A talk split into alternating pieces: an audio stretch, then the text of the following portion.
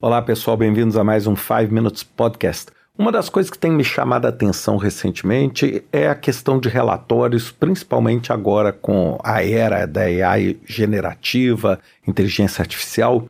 E por que, que eu estou falando isso? Porque uma das coisas mais claras quando a gente fala em capacidade de analisar dados, capacidade de tomar decisão, são relatórios, não é? Muita gente passa o dia inteiro fazendo relatórios, muitas pessoas têm como principal tarefa de trabalho produzir relatórios que sejam status report de projeto, é, avaliação de riscos de projeto, ou seja, dashboards. E muita gente até então usava Power BI, Tableau, esse tipo de ferramenta que seriam, na verdade, como planilhas eletrônicas super elaboradas, com uma presença visual muito grande para poder compartilhar informações. Bem, aonde está a questão agora? É o seguinte: com a entrada maciça de inteligência artificial, desse conceito da linguagem natural, da linguagem humana, Será que a gente vai continuar fazendo esses relatórios? A minha colocação é o seguinte: eu, lógico, eu não tenho uma bola de cristal, não consigo dizer para vocês que isso vai ou não vai acontecer. Mas eu percebo que existe uma tendência razoável para que esse tipo de informação deixe de ser apresentada dessa forma. É claro, é, a informação vai sempre ser necessária porque você precisa decidir para tomar decisão, você precisa da informação. Mas assim, por que não o CEO da nossa empresa entrar, por exemplo, não estou falando no chat GPT, mas entrar num mecanismo de inteligência artificial e simplesmente escrever assim: o que eu preciso me preocupar essa semana com relação à minha carteira de projetos? E acabou.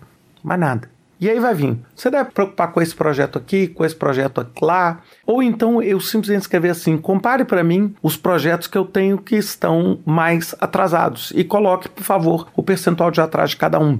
Perceberam? Ou seja, você pode, a partir da base de dados existente, a partir do modelo de linguagem, perguntar em linguagem natural. E aí isso vai até um pouco além. Aí eu pergunto: qual vai ser a função das pessoas cuja principal atividade seja coletar e analisar essa informação e entregar essa informação para os níveis superiores. Como é que vai ser isso? Com a inteligência artificial, porque é lógico, a informação nós vamos tendo que estar tá coletando sempre, porque ela que vai ser a base do nosso modelo de tomar de decisão. Mas será que nós vamos precisar de todos esses intermediários? Ou seja, será que eu vou precisar de alguém? Não alguém, desculpa, não é, eu não queria dizer alguém assim que nós não vamos precisar da pessoa, mas nós vamos precisar dessa tarefa, ou seja, uma tarefa que seja gerar um relatório, será que isso já não vai estar automático? Será que eu vou ter que ter uma tarefa, por exemplo, gerar o balanço financeiro da minha organização? Será que isso não pode ser tirado a hora que eu quiser, o momento que eu quiser? Basta eu ir num bot como esse, digitar lá, por favor, eu quero saber o balanço da minha empresa agora, não é no final do último ano fiscal.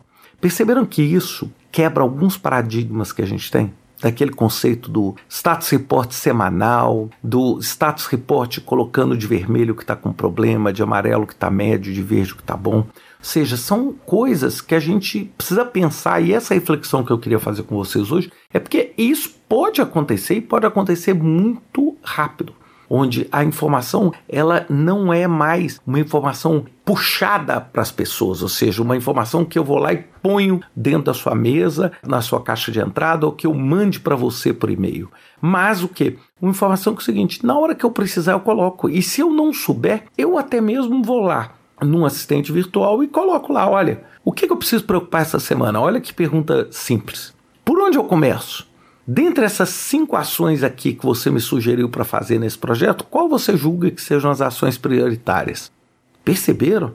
É como se você pudesse desenvolver. Isso eu não estou falando só em projetos. O que nós estamos vendo é em todas as áreas. Você pode chegar num momento onde você vai ter um tutor, né? Eu vi o CEO da Coursera recentemente numa entrevista. Eu até tive com ele pessoalmente alguns anos atrás. O Jeff, ele chegou e falou: Olha, nós estamos querendo agora criar na Coursera um tutor, a figura do tutor.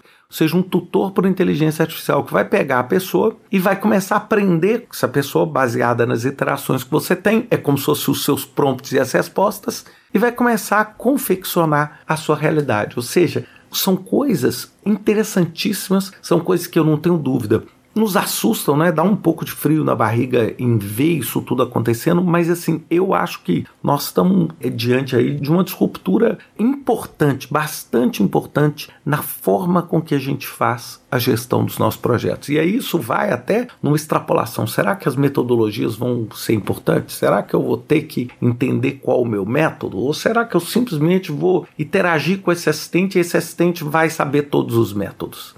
É, são coisas para a gente pensar e eu queria finalizar que, sem dúvida nenhuma, se a gente soubesse exatamente como é que o futuro seria consolidado, ele não seria futuro, ele seria presente, né? A gente já saberia. Então, a gente precisa agora é entender e ver como que a gente consegue se adaptar a esses trabalhos. Um abraço para vocês, até semana que vem com mais um 5 Minutes Podcast.